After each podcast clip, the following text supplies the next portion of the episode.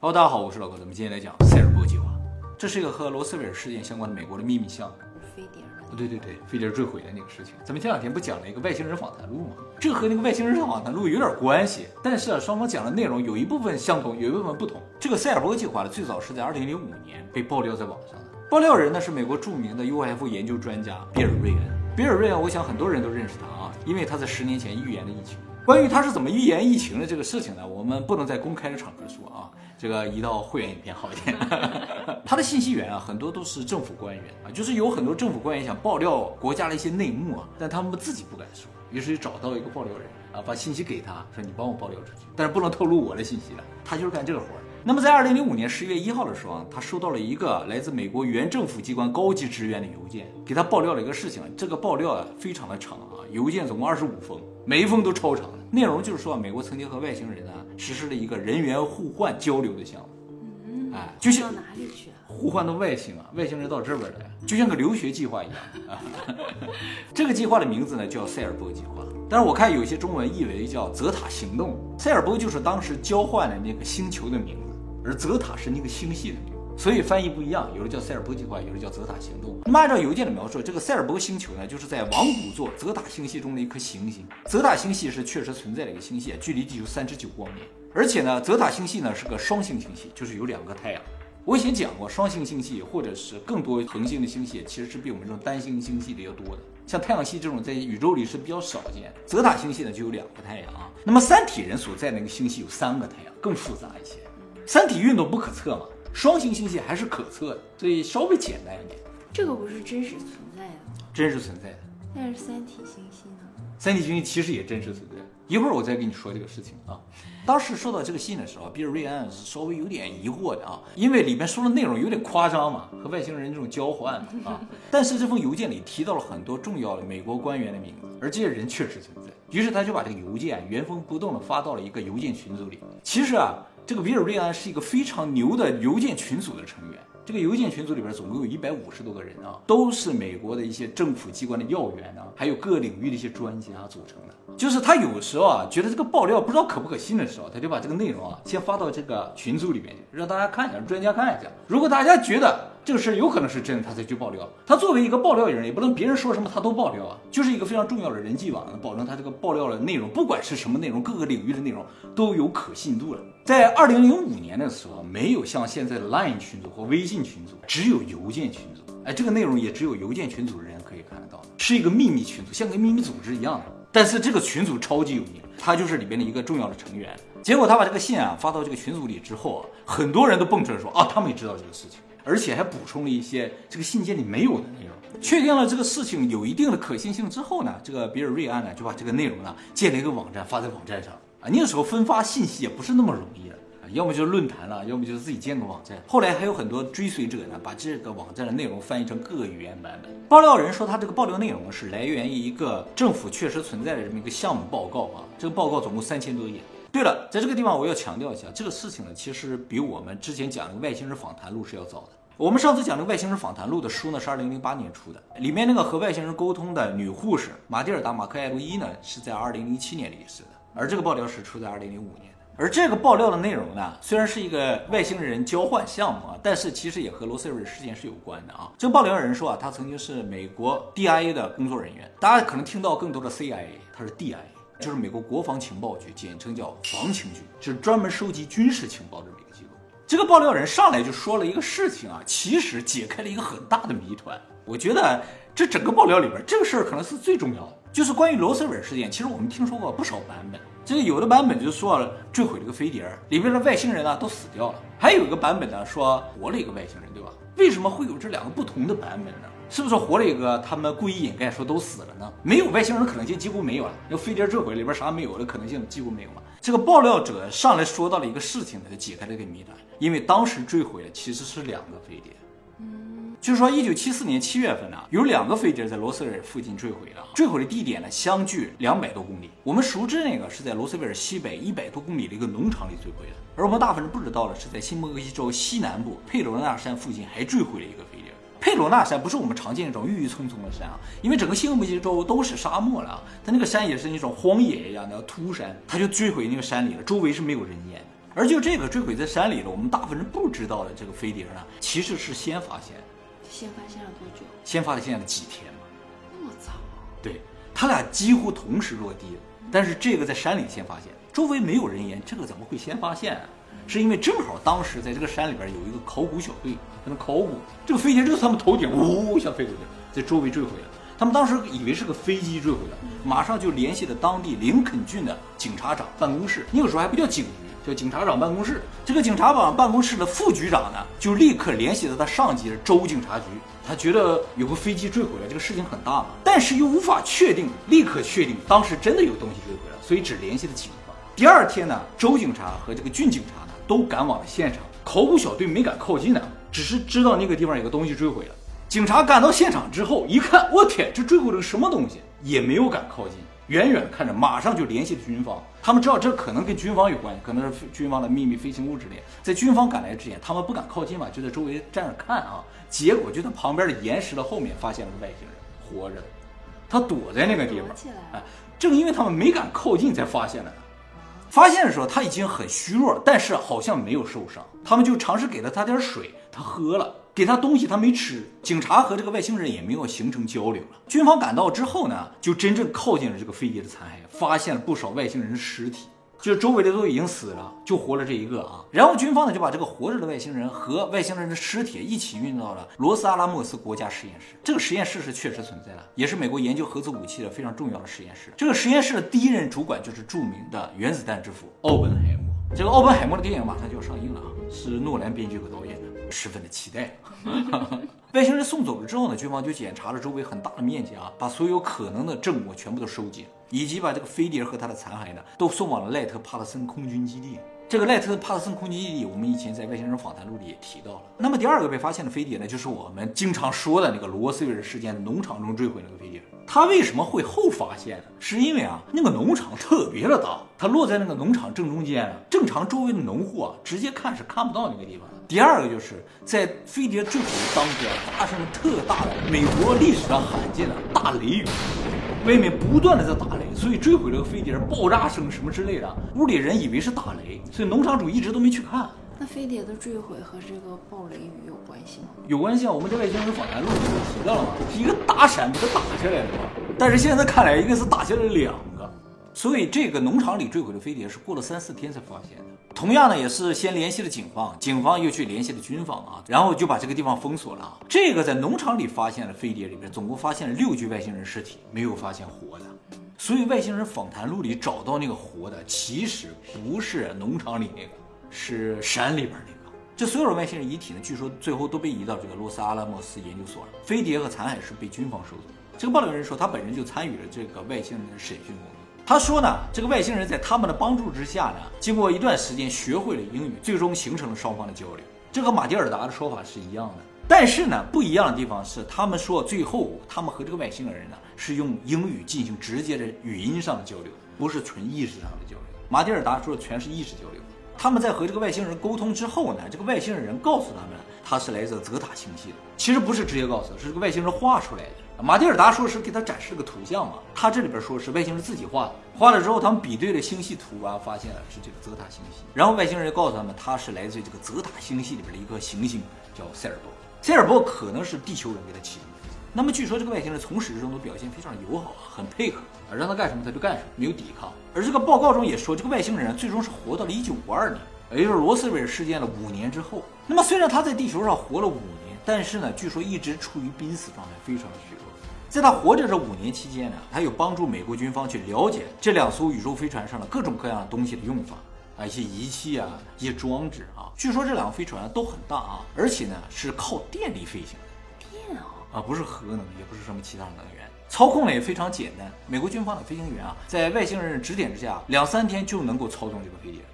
高科技的操作是很简单的。对对，就应该是这么简单的。还有一点呢，就是这个飞碟是没有轮子的，所以它不能在地上跑，只能在空中飞。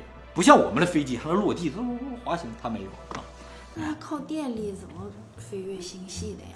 哎，对，这也是这个事情的一个谜团啊。其实美国的研究人员在这个飞机里啊，找到了各种各样新奇的东西，但是大部分都都在科学家意料之中啊，就觉得这个东西啊可能会有，只是我们现在还不具备，他们已经提前研究出来了啊。只有一个东西啊，他们觉得这个东西太神奇了，完全无法理解，就是这个飞碟的动力源。这个动力源呢，据说是一个长二十八厘米、宽二十二厘米、厚三点八厘米的透明玻璃板，像玻璃板一样的透明的东西，方形的 A4 纸那么大小感觉的。这个东西两端有两个金属片儿，接上这两个金属片儿之后，所有的电器都可以运作。地球上电器什么都可以运作，小到灯泡，大到这个宇宙飞船都可以运作，不需要调节任何电压，它自适应。而且呢，提供了很多年的能源啊，都完全没有用光过啊。它现在还在地球上？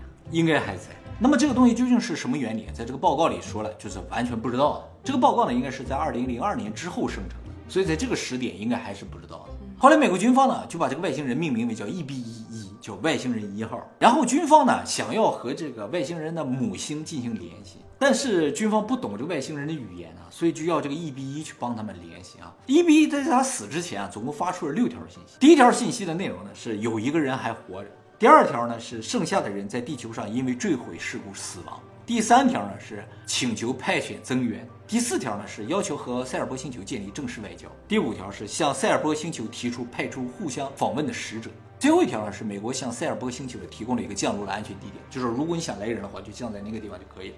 哪里？在美国空军基地附近的一个荒野之中。结果这条信息发出去之后呢，这个 EB 一就死掉了。他来的目的是什么？这个在报告里没有特别提到。我跟你讲，其实里面有一些内容反映了他来的目的，就是他们其实想要占领地球。有这个感觉，虽然没有直说，地球的环境和他们的星球的环境非常的像，但是地球的环境对他们来说稍微有点恶劣。不如他母亲那么好，所以他们呢就一直在那勘察，想寻找一个在这生存的机会吧。结果这六条信息全部发出去，过了半年，一九五二年的冬天呢，美国军方呢得到了回复，啊，但是回复的内容呢，美国军方看不懂，也是他们泽塔星球的语言。但是当时一 b 一发出去信息也没办法考证是到底说的是什么。对，当时呢已经建立了简单的对应表，就是说这个语言是这个意思，这个语言是这个意思，你知道按我们的理解，他发出应该是这个意思。啊，但具体是不是就不知道了。他想骗我们也是很容易的。得到回复之后呢，也看不太懂。后来经过语言专家的常年的研究和又发几条信息，又回复几条信息之后呢，不断的对比啊，大概知道啊，对方应该是同意到我们这建交了。那对方能看懂我们的语言吗？其实他们也看不懂，但是在这个过程中，明显他们学习的好像要快一点。理解的速度快一些，这个很容易产生误会啊。容易啊。不过呢，和这个一比一接触这五年时间，觉得啊他们是比较友好的，所以就尝试跟他们交流了一下。万一翻译出来的是我愿意派人去和你们决斗，也有可能是吧？那么经过多年的这种交流，最终是在这个外星人死了十一年后，一九六三年的十一月，对方呢发来了着陆地球的时间和地点信息。地点呢就是美国指定的一个地点，时间呢是定在了一九六四年的四月份。接下来呢，就是在一九六四年的四月二十四日啊，塞尔波人真的来了，来了，真的来了。两个飞船降落在了新墨西哥州阿拉莫戈多附近。美国军方呢，派出了十六个高级官员去接待了有普通大众没有没有没有没有，他们提供的地点也是绝对安全的，进飞机嘛，谁也靠近不了。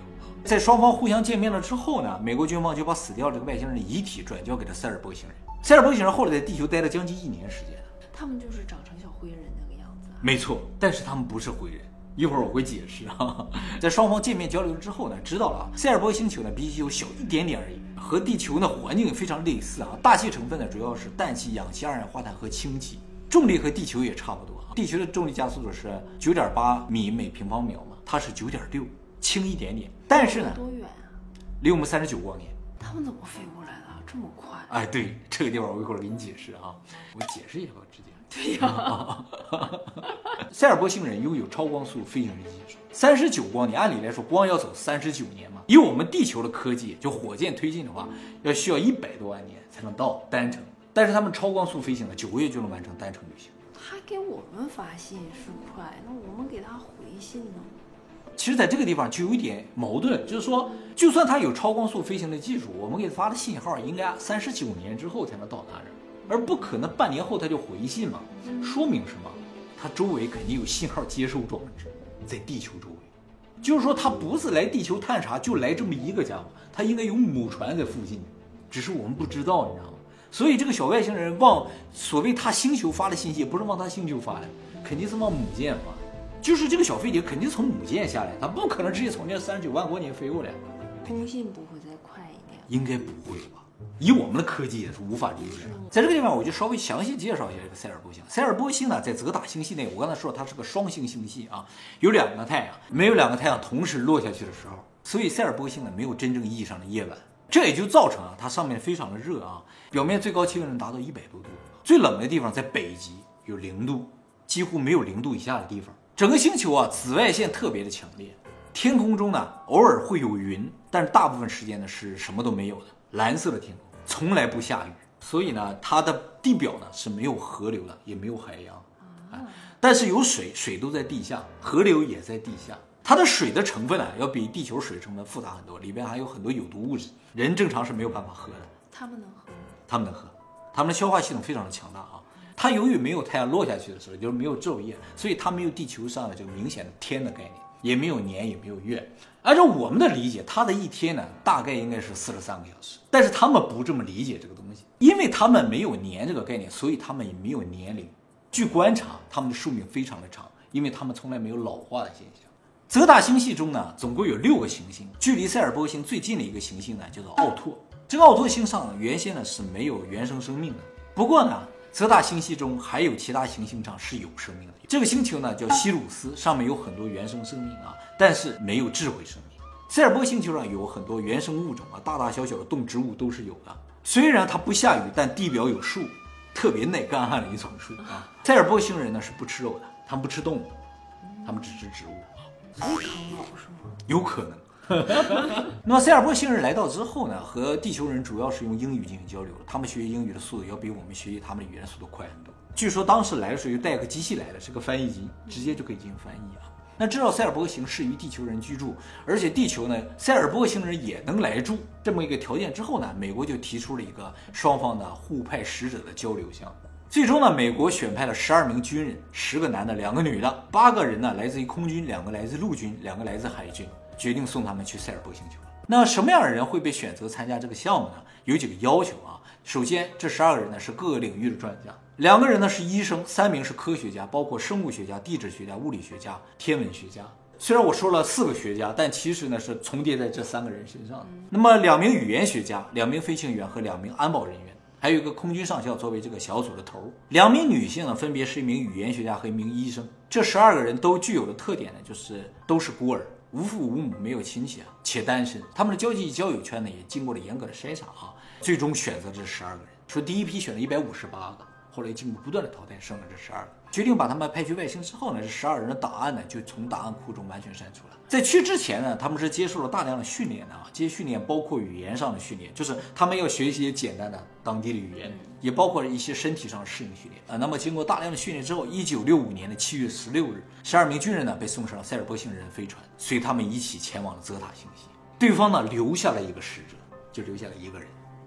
哎，这个人现在还在不在不知道。我估计应该是不在了，因为后来这十二人被送回来了，这个人应该就跟着回去了啊。他们去了多久呀？去了十年。这十二人走的时候带了大量的物资啊，包括十年份的食物，要自己带吃的去。对，因为据说那个地方的食物呢，我们消化不了，我们的消化系统消化不了，需要自己带食物。但是它的环境啊，有可能能种植地球上的食物，所以带了种子去。那么小猫小狗去吗？没有，而且呢，还带了很多的科学仪器了。比如说测定放射线、大气成分啊，各种各样的物理数值的一些仪器，还带了液态氮和枪。枪啊，对，武器呢是被允许携带的。塞尔波星人没有反对。这个液态氮呢，其实也是武器，但是没有当做武器带上去。为什么军方认为它是武器呢？是因为塞尔波星人非常怕冷。哦，他们星球特别的热，他们特别怕冷的环境，在地球上对他们来说就是特别恶劣的环境。他们在正常的地球的气温下就快要死掉了，太冷了哈。是不是在他们的认知里，枪还不算武器啊？对他们不会造成伤害？可能不构成威胁，因为没有用过 啊。对他们，其实也就是怕这个枪可能不好使，带了液态弹，一旦有危险，是允许他们使用这液态弹去攻击这些外星人的。那他们是还能回来是怎么？这也就是为什么这飞行员要带两个飞行员，这个飞行员学习了怎么驾驶他们的飞船，就一旦在飞船上产生了什么问题，也有机会把他们消灭掉，开着他们飞船回来，这他们都想到了。智囊团不是白给，跟小灰人都是那样小小的、矮矮的啊，对，就和我们看到小灰人差不多。那么塞尔波星人掌握超光速飞行，所以九个月呢就能完成单程的旅行。那么这个旅程的时间呢，就是十年加上往返的行程。十一年多一点。但事实上呢，这些人是在一九七八年返回地球的，一九六五年走了，按理来说应该一九七七年返回，结果多了一年才回来啊。究竟为什么多了一年？这个报告里没有说。返回地球是降落地点呢，和出发时候是一样的，但是返回的时候只剩下了八个人，这少了这四个人呢，一个是在去塞尔波星球的路上死掉了，得病死掉的；一个呢是在塞尔波星上意外死亡。还有意外的啊？对，那那正常嘛，跟地球环境差不多。有两个呢是自愿留在塞尔波星上继续生活下去，没有回来，不愿意回来了。对，那两个人是阿凡达吧？啊，差不多就这个意思。所以只返回了八个人，七个男的，一个女的。死了这两个人，有一个是医生，是不是这个女的不知道。他们也被允许不回来啊？允不允许的话，这就不知道。但是他们就决定，对啊，不回来。那么这八个人返回地球之后呢，是经过了长达一年时间的隔离观察的，就怕他们带回来一些病毒或者什么一些地球上没有的东西啊，确保他们没有危害了之后呢，也一直相互隔离，被专门的部门保护起来，生活在限定的范围之内，就再也没有出来过了。这八个人再也不出来了，再也不能出来了，到此为止。到此为止。还是应该留在那个星球。对呀，啊，这些人呢有二十四小时的保护，其实也就是监控了啊。负责监控和保护他们的呢是美国 AFOSI 部门的人，就是美国空军特别调查办公室。十年的食物都用完了，留在那儿的人吃什么？他们有后来有尝试种菜成功。这八个人据说带回了塞尔波星球的一些先进的科技和文化，后来就被美国应用在各个领域上了。不过这些人回来不久之后呢，也就陆续死亡了。是正常死亡？他们大多呢是死于宇宙射线辐射。就在这个旅行的过程中，还有在那个塞尔伯星球上，它的紫外线特别的强，啊，在那生活的时候呢，就已经可能身体出现了各种各样的问题。他从那里带回什么文化了？没感不知道啊他们有什么变化呀？说唱吗？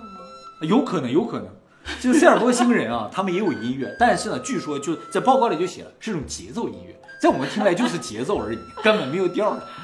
啊，有可能就从这儿带过来。那么这八个人最后一个离世呢，是在二零零二年。那么留在塞尔伯星球上的人呢，美国政府也尝试一直和他们联系啊，据说也一直有联系，一直持续到了一九八八年突然中断了。这些人是否还活着就不知道了。整个联系就中断了，对，就是发过去了，再没有回信了。塞尔伯星球也没有回信，为什么呢？不知道断交了。啊。对，有可能是断交了，关系恶化了。那么据说呢，塞尔伯星上是没有国家和政府概念，但是呢，他们是有管理社会秩序的人员的。就说他们是通过一个组织来管理整个社会，但这个组织啊，其实除了管理社会之外，没有其他的职能和权利。他们也有军队，但军队呢，就是为了防止有其他星球的人来袭击他们。啊，在这个地方我要说一下啊，地球人到达塞尔波星球之前，已经有九波其他星球、不同种族的星球的人到过塞尔波星，他们已经接触过九种外星人了，地球人是第十种。那他们都长什么样啊？其中他就提到了有一种外星人跟他们长得很像，他们才是真正的小灰人，而塞尔波星人不是灰人，只是他们长得比较像。他们说这个小灰人来自哪儿？就是距离地球最近的这个比邻星星系，距离太阳呢只有四点二光年，比这个距离近十倍啊！确实呢，在二零一六年的八月二十四号，欧洲南方天文台啊说他们在比邻星星系中发现了一个类地行星。那么比邻星系啊，总共有三个恒星，就是三体。三体其实讲的就是比邻，也就是说，小灰人其实就是《三体》的小说里提到这个三体的外星人。它这三个恒星啊，两个和太阳差不多大，一个特别的小，就是这个比邻星。所以这两个大的是连星，完再带上这个小的，这样一个三体结构啊。所以我们平时看到的灰人，可能有一部分是来自于比邻星系。据说呢，塞尔波星人呢，把这九种外星人的信息呢，都告诉了美国。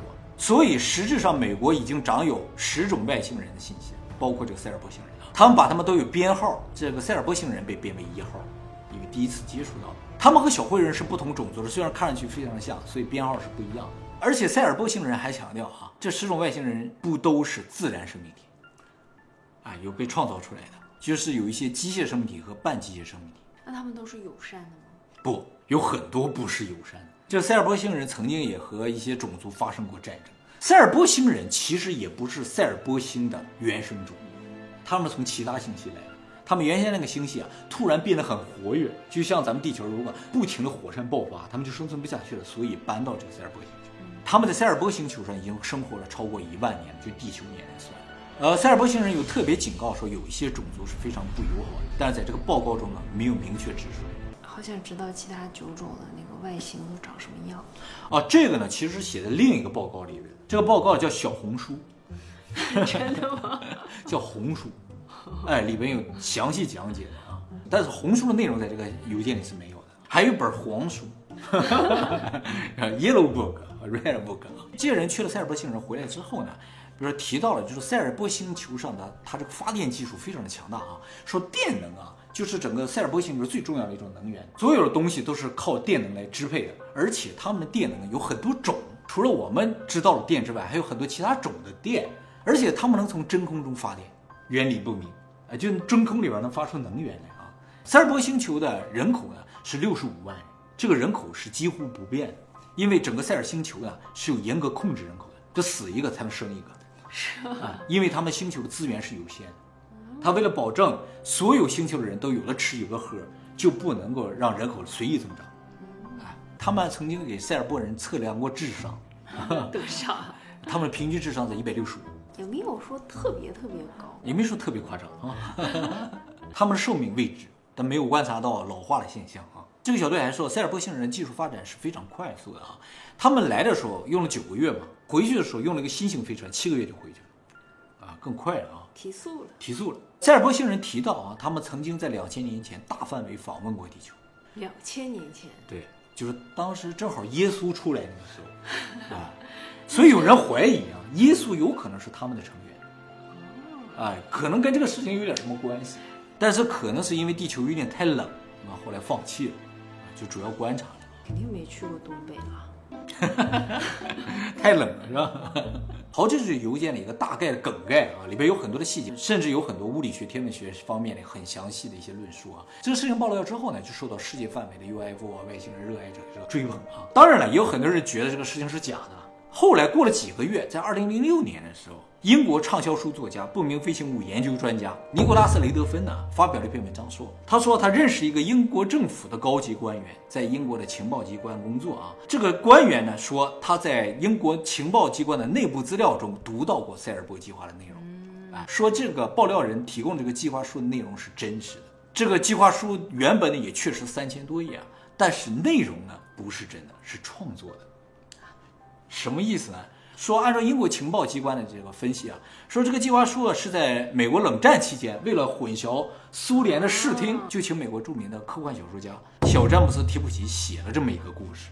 然后说他们怕冷，不能去苏联。对 对对，之类的，真 会啊！然后故意泄露给了苏联啊，苏联呢就花了很多时间去研究它，说美国究竟得到了什么科技之类的啊。这个呢就是小詹姆斯·提普奇。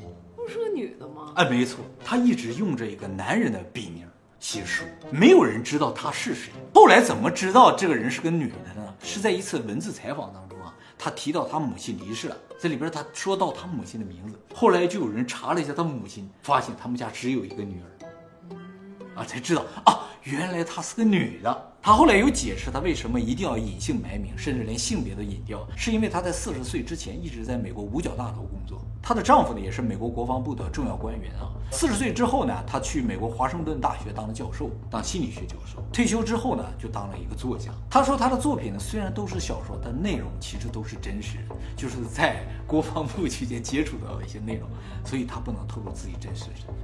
哎，所以这个内容究竟是真是假，就有点不知道了，你知道啊？他没有说他自己写过这个事情。他也确实在美国国防部工作。对，这是真实的。这个人超级有名的，他后来在二零一二年入选了科幻小说名人堂，就是这么厉害的一个人啊。这个人是在一九八七年离世的。其实我觉得这个事情是个人创作的可能性啊，也不说没有，但是里边有个疑点，就是这个报告书里提到，最后一个去了塞尔波星人死是在二零零二年死的。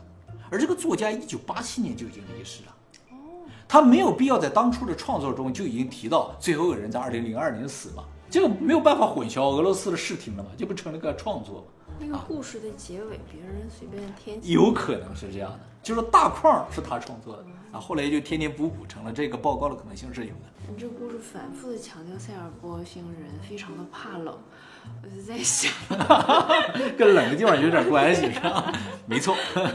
最后我还想说一点，就是比尔·瑞安把这个事情发到他那个群组里面之后呢，里边有很多专家就发表自己的意见啊。其中有一个人说了一句话，说大家一直在讨论这个事情合不合理这个问题啊。他说，可能很多事情是我们无法理解的，因为我们已经习惯用我们的知识、我们的观念、我们的理解去解释一些未知事物了。他说啊，爱因斯坦在一九三四年五月十一日在德国举办的科学研讨会上曾经说过啊，说他自己呢是一个让世界上所有人停止思考的科学家，因为有了他提出的理论，别人呢就当做常识、当做知识、当做定律来接受了，不需要再去思考对错了，也不需要去探索和质疑了。如果大部分人都这么做，科学将不再发展。